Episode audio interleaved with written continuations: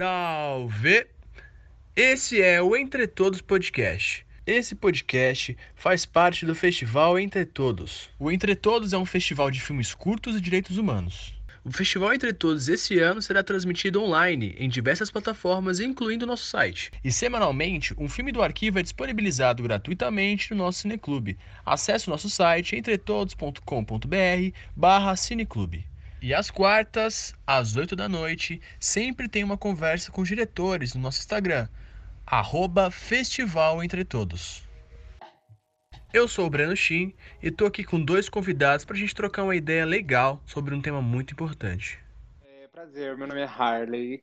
É, eu tenho atualmente 22 anos, mas aí eu tô nesse corre meio artístico ah, desde 2014, 2015, quando eu tinha 16, ali pelo teatro, já questionando questões mais políticas que envolviam as nossas vivências, principalmente quando se trata de estética, né, de como a gente se apresenta, então. E aí depois disso, entrei na música, atualmente tô aí no coletivo do Quebrada Queer também, eu faço esse paralelo do meu solo, com um coletivo de rap, onde a gente questiona né, a presença de pessoas LGBTQs dentro do rap. E a partir disso, é, o meu gênero musical ele acaba ali tendo muito mais influência de um R&B, mas eu acabo conversando com todo esse meio do hip hop, né? Então, é, basicamente, essa sou eu, Harley. Olá, bem-vinda. e eu sou queer. Olá, olá, salve, salve, galera, tudo bom? Aqui é a Gabriele Oliveira. Eu sou uma das produtoras do Perifacom, né, a primeira Comic Con das Quebradas, a primeira Comic Con das Favelas. E eu também, atualmente, sou repórter do Prato Firmeza 4, é o guia gastronômico das quebradas também. E eu sou pesquisadora freelancer, né? Eu pesquiso para audiovisual, pesquiso para já pesquisei para publicidade também um pouquinho, então estou é, aí na vida entre produções e pesquisas, tentando fazer meu corre, tentando fazer aí coisas legais e transformadoras. Bem-vindos, bem-vindos. O podcast Entre Todos convidou a Gabriele e o Harley para a gente discutir o passado, o presente e uma perspectiva de futuro para nós, pessoas negras nesse Brasil e no mundo. O podcast ele vai funcionar basicamente como um jogo onde eu, como host, vou jogar um dado virtual e seis situações foram listadas. A cada rodada, um participante fala, explica como lidaria, como sairia ou como resolveria essa situação em específico. Vamos começar? Bora. Vamos. Quem quer começar? Gabriele ou Harley? Posso começar. Beleza. Vou jogar o dado. Número 3. Black Notas e Black Granas, representando mais de 54% da população nacional, pretos e pardos formam a base econômica do país. Porém, ainda em 2020, somos os menos ricos e com menos ascensão econômica. Mirando e falando sobre o nosso tema O Futuro é Negro, um novo formato econômico pode ser começado por você. Um projeto de dinheiro negro. Como esse projeto andaria? Como seria prático? Funcionaria no Brasil atual? Se eu fosse começar um novo modelo de sociedade, eu não iria querer que existissem classes sociais. Idealmente, eu não queria que existissem, sabe? Eu não queria que existisse, que tivesse que existir pretos no topo, porque eu não queria que existisse topo.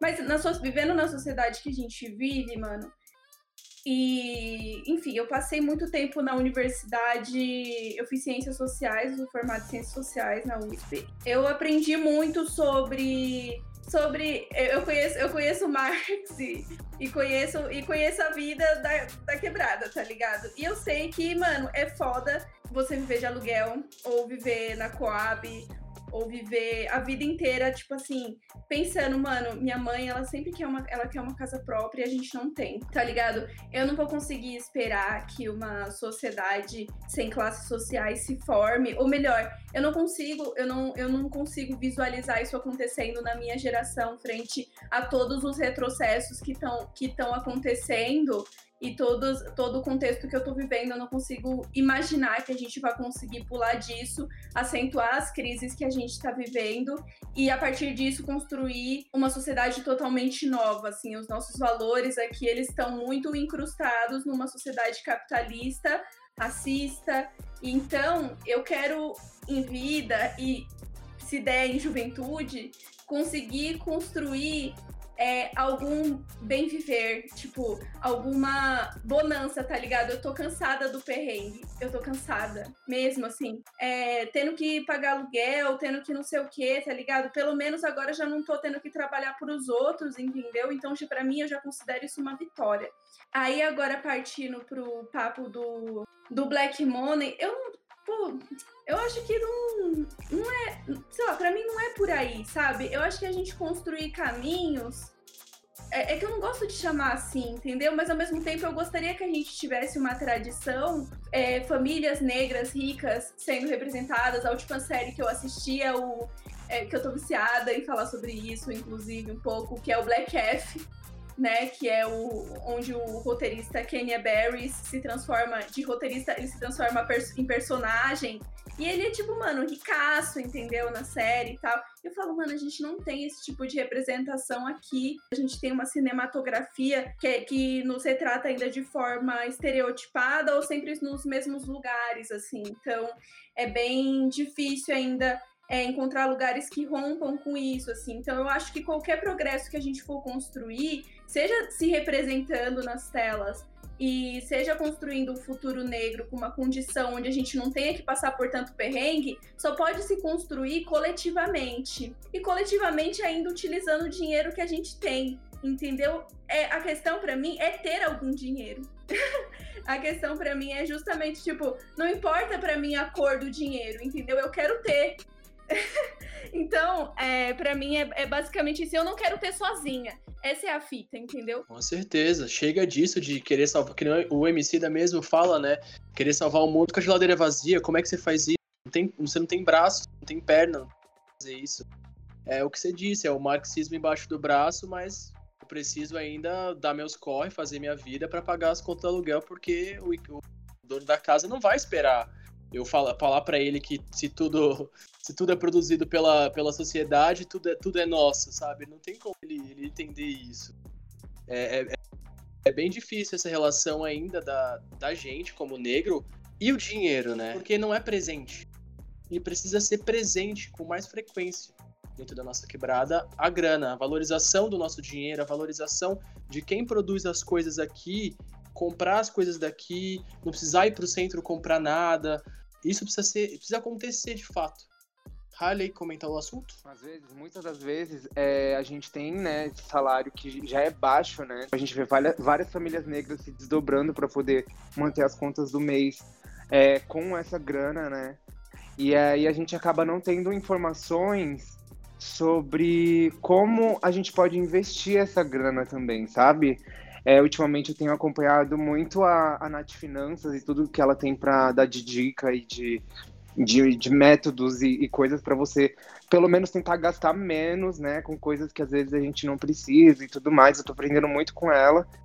E tá sendo incrível esse processo, assim, sabe? Então eu tô tentando não só deixar essas informações quando se trata de, de gastos de finanças, assim, para mim, e eu tô repassando para minha mãe, por exemplo, que ela já teve esse problema com gasto, minha mãe também já sofreu golpe na mão de pessoas que acabaram deixando ela em dívida, então, isso são coisas que, tipo, vieram antes de mim, sabe, e aí a gente tá tentando resolver, então, ela tá aprendendo, sabe, agora, sobre como controlar é, esse dinheiro e como poder aplicar ele da melhor maneira possível, porque eu acho que é daí que a gente começa a ter alguma alternativa para poder ir crescendo, sabe? Tipo, ir cuidando melhor desse bolso, desse dinheiro, para que os próximos herdeiros consigam ter, tipo, um império, né? Literalmente.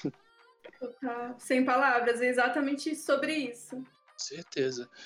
E a gente falando de futuro, é muito importante também entender da onde veio isso, entender que os nossos pais ainda não sabem lidar de fato com dinheiro. A gente acabou de chegar, a gente acabou uhum. de chegar nessa, nessa, nesse poder aquisitivo. A gente começou a vida econômica agora. Mesmo trabalhando desde cedo, a gente tem um poder aquisitivo hoje com 20 e poucos.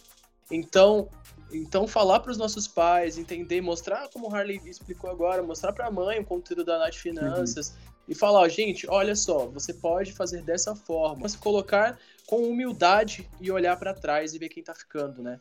Porque uhum. a gente às uhum. vezes tem essa Exatamente. prepotência de achar que a gente sabe das coisas, mas não olha para os nossos avós, para os nossos pais que às vezes eles não, não entendem, simplesmente não entendem o que é, é mexer com dinheiro de uma forma saudável.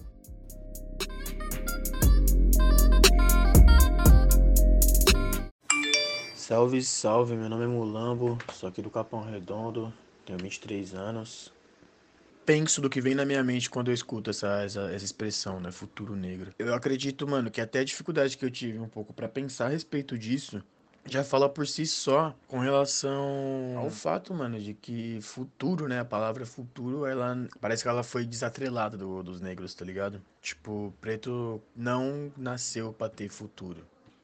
Eu vejo que mesmo com essas coisas que ainda acontecem muito, os próprios pretos estão pensando mais em progresso agora, assim, mano. Pelo menos essa geração eu tô vendo uma galera muito, muito empolgada em estudar e crescer na vida, tá ligado? Tipo, se acomodar nunca foi uma opção, tá ligado, mano? Então, é uma parada que o futuro preto mesmo, que eu imagino, que eu quero, ver vários pretos bem de vida mesmo, tá ligado? Pode parar que o futuro preto vai ser, mano, muito melhor do que o presente, velho. Próxima rodada, o Harley responde. Número 1. Um. O bailão segue rodando. O funk é um dos gêneros mais significativos dentro das nossas quebradas. Mas alguns sons trazem com eles a misoginia, a homofobia e todos os preconceitos que acabam sendo copiados pelo público. Para você, visando um futuro negro e igualitário dentro das nossas quebradas, como é possível refazer o funk se for preciso? E qual foi o último funk que te fez balançar a raba? Nossa, então, eu acredito que o funk ele tem se reinventado bastante, assim, sabe? Quando uhum. se trata de uma música que é completamente marginalizada, ela vai ser a primeira a ser atacada e isso é um fato, né? Esse machismo, né? Tipo, essas letras problemáticas, elas não se restringem ao funk. A gente pode ver aí vários uhum. tipos de música que tem letras absurdas que as pessoas até hoje não questionam e não questionaram justamente porque são ritmos que não são periféricos, né? Então não faz diferença para eles o que tá falando e tal.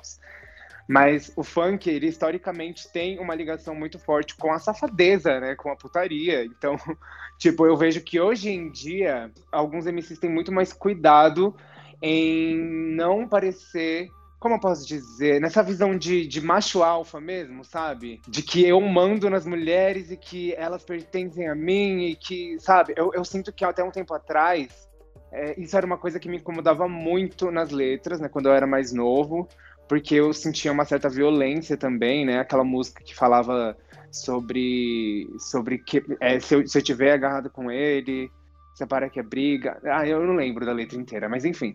Eram umas letras de funk que eram violências explícitas, sabe?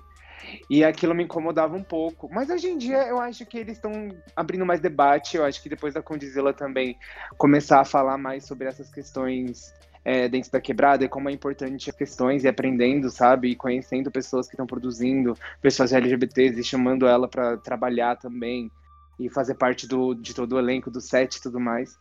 É, eu acredito que vem mudando, assim, sabe? E aí é uma coisa que a gente tem que ir acompanhando e tem que continuar conversando sobre, porque não dá para abandonar, sabe? Tipo, as letras ainda assim, tipo de produção um pouco mais independentes, um pouco mais, um pouco menos mainstream, né? Ainda rola muita letra problemática, né? É, eu acho que com o diálogo a gente vai tirando mesmo é, é essas questões e colocando sempre em pauta quando acontece, sabe? Eu acho que é muito mais sobre isso, assim, de que toda vez que uma letra surge com alguma problemática muito grande, eu acho sim que é importante que a gente aponte, que a gente questione, para abrir essas discussões, sabe?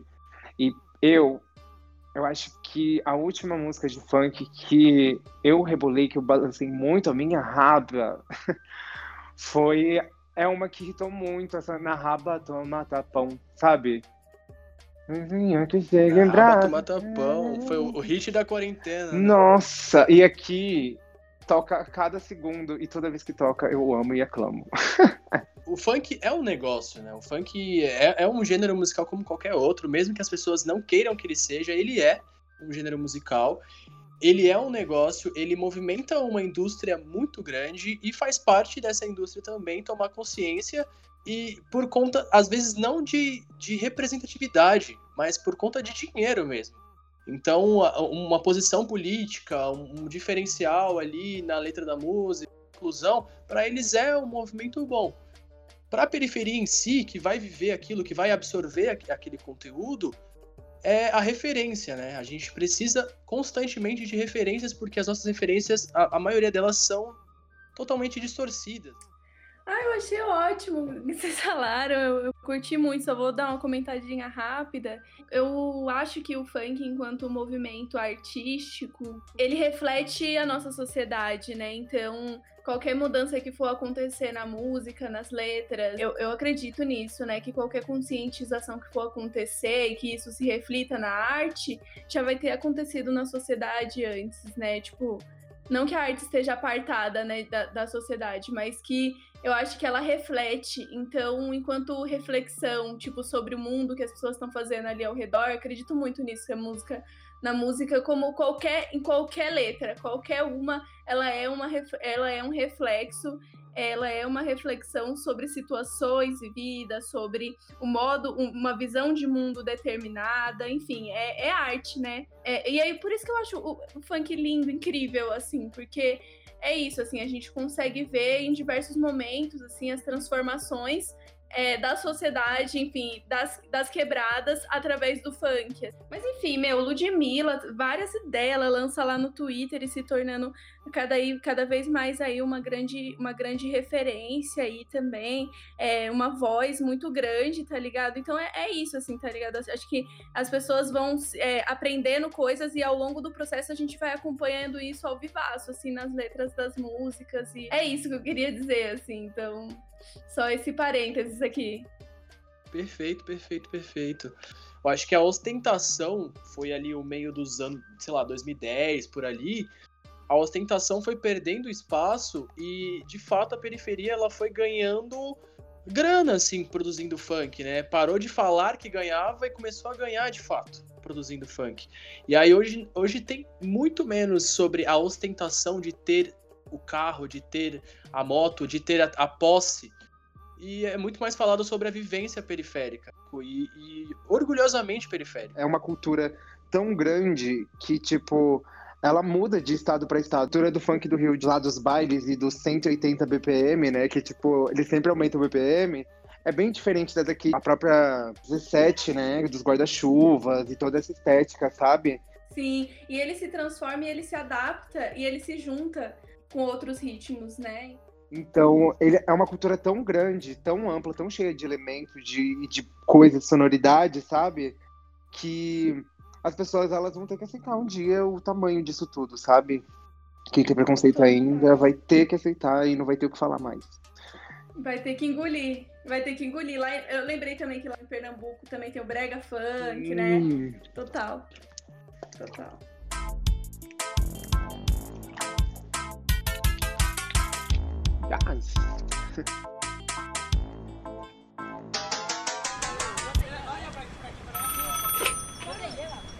Você sabia que o Festival Entre Todos acontece anualmente no mês de setembro em mais de 60 pontos de cultura, educação e no sistema prisional de São Paulo? Os curtas estão disponíveis na plataforma SP Cineplay durante o ano todo. A SP Cineplay é a única plataforma pública de streaming do Brasil. A curadoria exibe filmes das principais mostras e festivais de cinema de São Paulo. Em 2020, o festival recebeu mais de 2.500 filmes e, em agosto, os selecionados para as mostras serão divulgados nas redes. Fiquem ligados! A cada episódio, a gente conta um pouco mais de Entre Todos para vocês. Qual que é o lado bom de ser uma pessoa negra periférica dentro do recorte de cada um? tudo que a gente vem tentando construir, assim, eu percebo muito isso. É tentando também se reconstruir também, né? Reconstruir positivamente enquanto potência, né? Aí a própria imagem e também a própria história, e não apenas se unir é, por causa do sofrimento, né? Não apenas o sofrimento é, me fazer é, identificar com outra pessoa, mas é, a, a, coisa de ser potência, de, de é, apesar de todo o sofrimento, é, construir coisas positivas e também conseguir pegar todas essas, essas vivências e mostrar isso para o mundo, sabe? Então, não, não apenas como uma, uma, forma de exibir, mas como uma forma de construir uma outra realidade. Cara, eu acho que a melhor parte, assim, é, eu, eu, eu vou dizer isso mais ligado a, a toda a minha construção e tudo mais, né? Porque, querendo ou não, quando se trata de, de uma questão de, de, de me olhar como uma pessoa preta há bastante tempo, é, faz pouquíssimo tempo que eu me descobri, até porque eu tava naquela, naquela linha do pardo, né? Porque a minha estética ela tá muito mais ligada ao indígena. E eu fui percebendo a importância de me conectar com essas pessoas para além de, de amizade, sabe? Eu acho que conversar mais. Acho que é, é mais um lance da representatividade mesmo, sabe? Tipo, e de você olhar para a pessoa e sentir que talvez ela pode estar passando por um problema que você entenda. E me descobrindo cada vez mais queer e descobrindo cada vez mais a importância de me libertar desses padrões masculinizados que me colocavam nesse lugar do masculino e da obrigatoriedade de estar nesse masculino e do nada eu encontrei pessoas indígenas que estavam nesse mesmo rolê. Então eu acho que a importância disso foi acabar trocando informações, ideias, estilos, histórias, momentos. E aí, a partir disso, eu fui aumentando, né? Cada vez mais, assim. Tipo, e aí quando eu olhei para o meu meio social, ele foi feito de pessoas travestis negras, de bichas afeminadas, também negras, e agora eu consigo olhar assim todo mundo que me cerca e que eu tenho um afeto muito grande é, com pessoas negras indígenas real, assim, sabe? A gente acabou criando esse grande grupo de proteção, onde a gente consegue conversar sobre as nossas questões de uma forma segura, a gente consegue se cuidar, consegue chegar e falar assim, não, calma, vamos conversar, vamos tirar um tempo pra gente, é, afastar um pouco esses ruins, porque foram tantos episódios assim complicados, né, que envolvem corpo, a, a ameaça, é, as risadas, é, são tantas coisas que acabam acumulando, né, que a gente acaba vivendo na rua e das pessoas e as caras estranhas, o medo que elas têm, sabe? Então, é, eu acho que quando a gente sai em, em coletivo, né, em bando, é, acaba criando uma proteção em que essas pessoas elas não, elas não se sentem confortáveis para poder rir na sua cara, sabe? Que quando você é uma pessoa queer preta, né, você já tá ciente de que o sistema não quer ver você bem, né? Então é, é um ato revolucionário você ter pessoas próximas que se sentem da mesma forma, também nessa luta de estar bem, de mostrar a cara e dar a cara tapa mesmo, e de responder mesmo, e de não ter é, esse medo como uma prioridade, né? Eu acho que a, a Lynn falou muito sobre isso também, né? Sobre o medo, porque o medo ele sempre vai existir, mas ele não pode ser o primeiro sentimento, sabe? Ele não pode ser o maior de todos. Fala sobre isso, né? Tipo, que ela não quer ter medo, mas ela quer ter a raiva como esse sentimento, né? Porque é isso que motiva, e é isso que acaba motivando a gente dentro desse sistema. A raiva, vontade de se sentir bem, de precisar se sentir bem e ter sempre essas questões, assim, né, que acabam empurrando a gente, mas a gente segue coletivo, tentando se manter cada vez melhor. Isso, isso que eu tô falando aqui não é uma coisa da que eu falo muito, mas é para mim é bastante importante ter pessoas é, periféricas, ter pessoas negras ao meu redor, assim, sabe? É, é uma coisa que para mim acaba acontecendo, assim, sabe? Tipo, pessoas periféricas, pessoas negras estão sempre ao meu redor, assim, e a, a, história de vida, e tem a história de vida parecida, entendeu?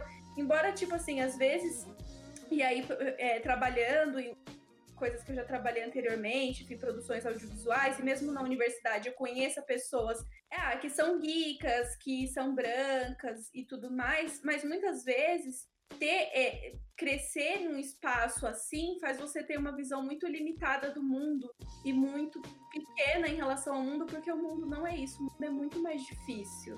O mundo é muito mais complicado, o mundo não é uma escola construtivista, sabe? Tipo, galera fez escola que, ah, que, que tava, todo mundo dava as mãos, fazia assembleia tal. Tipo, mano, o mundo não é isso, o mundo é muito mais tenso. Então, então tipo, vindo uma, de um contexto onde, tipo, eu, eu já consegui ver muitas coisas, assim, sabe? Tipo assim, ver o resultado, o que, que sei lá, o que, que o alcoolismo pode fazer na vida de uma família pobre, entendeu? Tipo, foi uma coisa que eu convivi, uma dificuldade muito grande que eu, eu convivi na vida, assim, sabe? O que, que é ter que crescer muito rápido, tá ligado? Tipo assim, eu quero que. Eu tenho vontade de ter filhos, assim, agora falando de futuro, né? E eu quero que eles possam crescer sem saber o que, que é o perrengue, assim, eu quero que eles não tenham um perrengue, sabe? Tipo, eu quero que eles possam dizer, ah, meu, vou aqui criar, vou, sei lá, vou, vou, vou sabe, ser livre sem, sem sofrer tanto, entendeu? Mas ao mesmo tempo, tipo, entendendo é, é, todo o meu contexto e a minha vida, de onde vim e tudo que eu passei, tá ligado? Então, tipo, mas eu não quero que ninguém tenha que passar por isso para conseguir ter uma consciência, sabe? Porque é muita barra que a gente passa para conseguir se construir forte e resiliente do jeito que a gente é, tá ligado?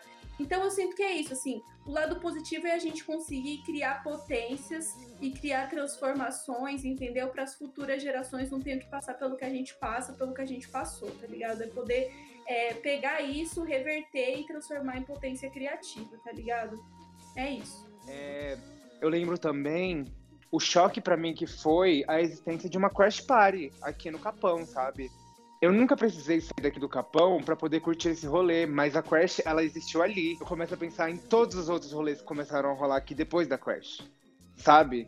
E de como isso acabou mudando, porque, por exemplo, as bichas que saíam daqui sozinhas para ir pro rolê no centro, elas acabavam se conhecendo na Crash. E aí, por exemplo, amiga, que horas você vai sair? Ah, vou sair 10 e meia. Então, 11 horas a gente se encontra em tal lugar pra gente poder ir junta, sabe? Ah, o rolê tá acabando, vamos embora junta para casa. A gente paga um Uber, a gente divide, justamente porque a gente tá muito perto, mas esse, sabe, esse sistema de, de invisibilizar a gente, deixar a gente cada vez mais sentindo sozinho, acaba deixando a gente muito tímido, sabe? Tipo, é, a gente acaba entrando muito no nosso mundinho. E aí a Crash fez com que a gente conseguisse se juntar com todas as pessoas do nosso bairro. Era incrível isso, sabe? Tipo, a gente perguntar assim, ah, onde você mora?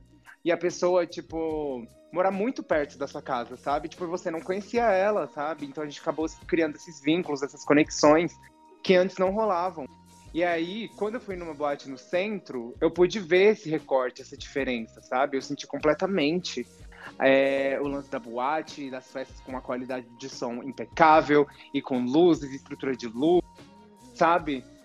Então, é muito louco a gente ver que a quebrada tem talentos impecáveis que acabam não tendo destaque, porque justamente o sistema baixa, sabe? A nossa autoestima ao ponto da gente não acreditar nos nossos projetos. Então, é, criar essas redes de proteção de pessoas que possam ajudar a gente nessas questões é saudável até para que a gente consiga executar, sabe? Projetos que a gente, tipo, pensa que é, é, muito pequeno e muito besta, mas na verdade é incrível e enorme, gigante, sabe? Então a Crash foi um desses, desses projetos, né? A Loyal foi um desses projetos, a UDG foi um desses projetos, assim, e aí quando eu paro para olhar o meu bairro, eu vejo que tem tanto artista foda criando projetos e acabam se sentindo para baixo porque não tem esse estímulo. Então, aqui eu acredito que já está rolando assim uma, uma movimentação maior para que a gente consiga tipo ajudar todo mundo. Mas eu espero muito que isso atinja todas as periferias, de, não só de São Paulo, né, mas tipo do Brasil inteiro, e que essas redes elas consigam ser cada vez maiores para que a gente consiga mostrar os nossos projetos para o mundo, sabe? Com certeza. A Perifacom, Gabriele pode até falar mais sobre a Perifacom, mas eu, eu senti essa energia quando foi a, na primeira edição, né? A Fábrica de Cultura do Capão Redondo, e era uma energia Incrível. de tipo, cara, esse, esse lance é enorme, mas ao mesmo tempo é tão nosso, sabe?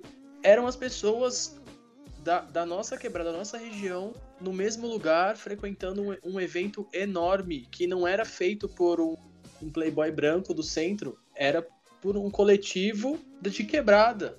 Uhum. Como é que surgiu o Perifacom? É, mano, Perifacom surgiu do sonho, tá ligado? E a gente não, não imaginou que fosse ficar tão grande assim, sabe? Que fosse render tudo isso. Assim, eu não sei o que seria onde eu estaria agora se não fosse o Perifacom, sabe? Tipo, transformou a vida de muita gente transformou a minha vida. Muito mesmo, assim. É... Eu, não, eu não me imagino fazendo outra coisa. Eu sou completamente apaixonada. Hoje eu acordei 8 horas da manhã querendo trabalhar, entendeu? É sábado. É... E eu comecei a fazer um monte de coisa, pesquisar, mas... empolgada. Mas enfim, agora falando mais cronologicamente, né? É... O Perifacom, eu, eu fui a última pessoa a entrar no grupo, mas galera que pensou a ideia toda é, era uma galera da Zona Sul, né? Tipo, e quando a gente era uma equipe de sete pessoas na época, né? Que conseguiu realizar o evento.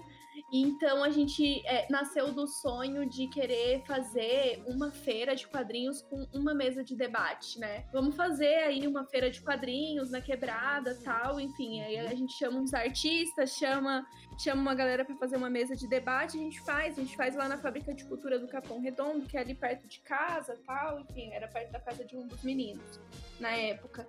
Então vamos fazer lá. E aí eles foram, conversaram com a galera que gesta, né? E aí é, eles descobriram que, mano, dá pra, dá pra ocupar os espaços de aparelhos públicos culturais e a galera, tipo, não, é, não tem uma. Tipo assim, ninguém é informado, sabe? Que, que aqueles espaços eles são nossos e que a gente pode é, produzir ali, sabe? Mas aí a galera foi atrás de informação e descobriu que sim, poderia produzir ali. E é, conversa vai, conversa vem, a galera chegou à conclusão de que precisava de grana. E aí começaram a fazer uma vaquinha virtual de um valor que, mano, a gente olha hoje e fala: caraca, velho, pra gente produzir um evento daquele tamanho com esse valor.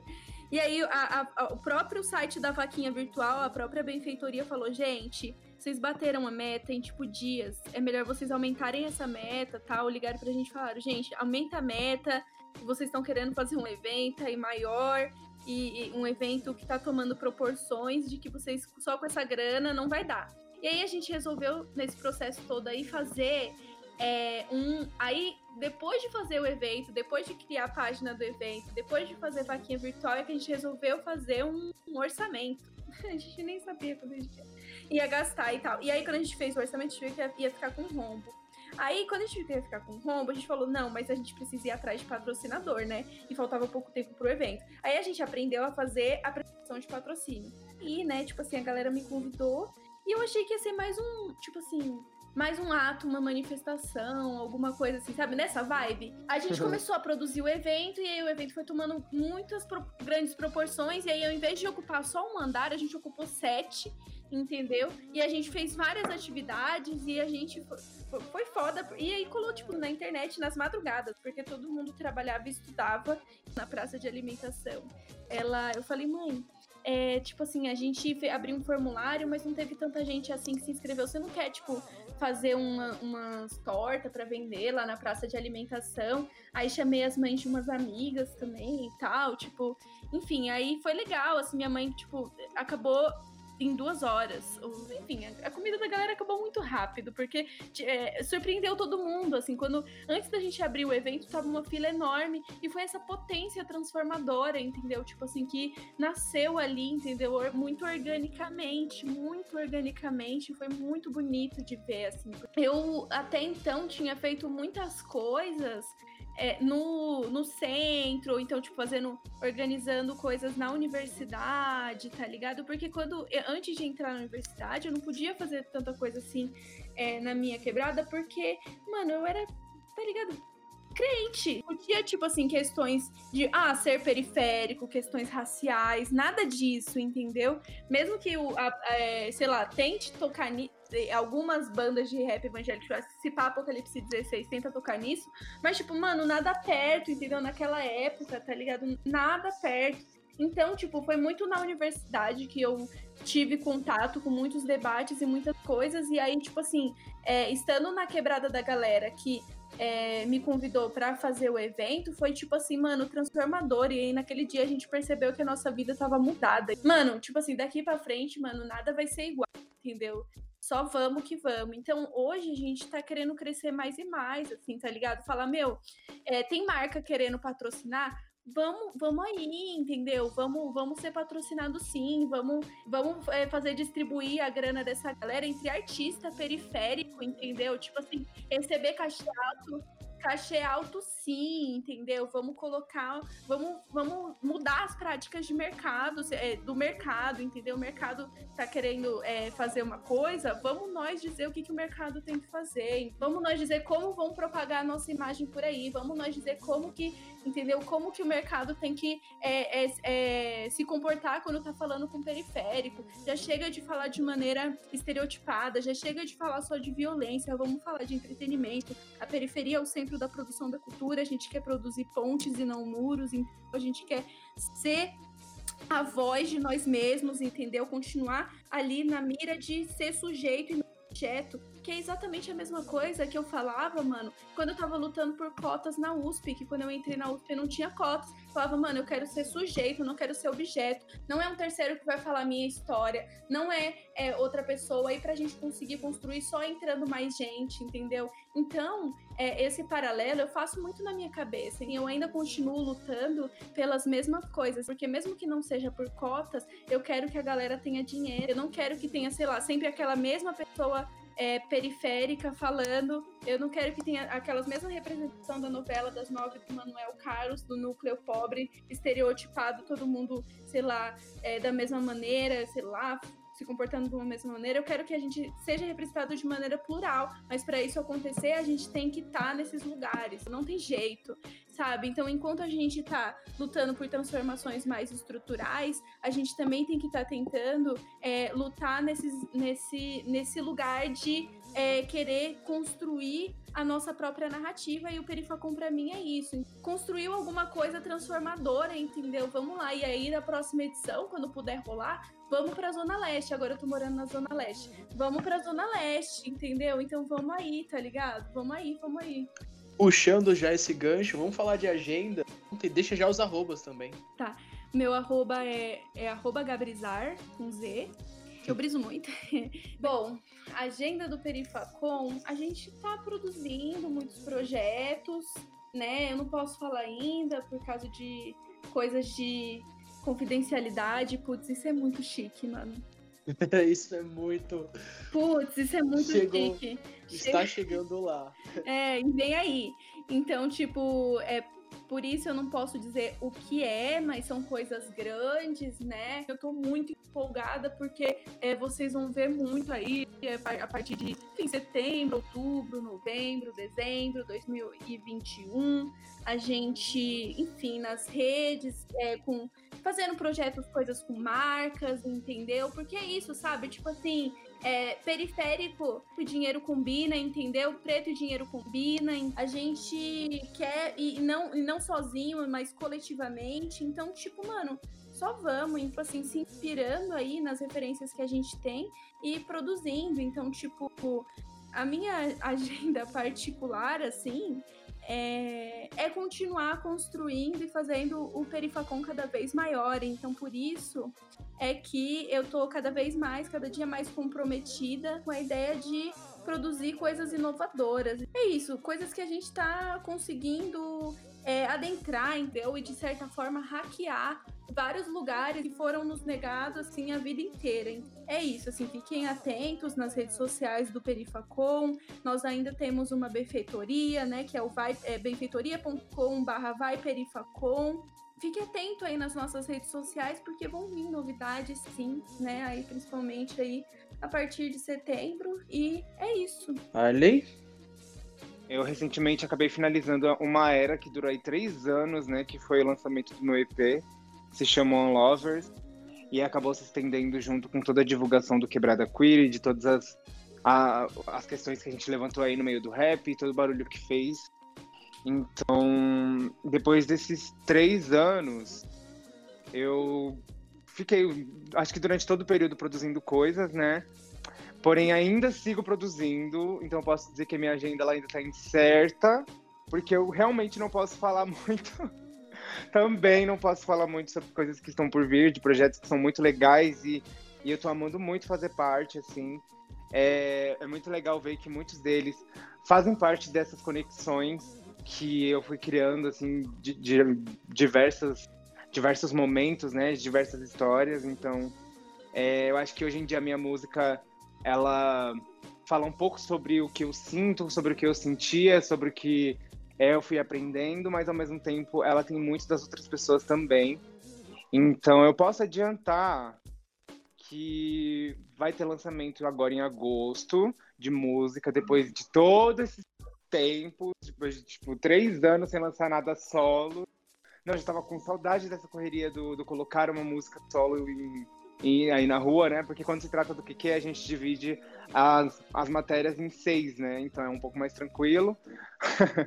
aí agora, quando se trata de uma carreira solo, né? Tipo, aí a gente tem que correr sozinho, né? Com a nossa produção, pessoas que aí estão aí para ajudar, e aí às vezes a gente acaba tendo é, essas dificuldades de entender é, toda a questão burocrática, todas as questões que envolvem documentações, e aí é, eu tô meio que nessa fase de, de produzir coisas, né?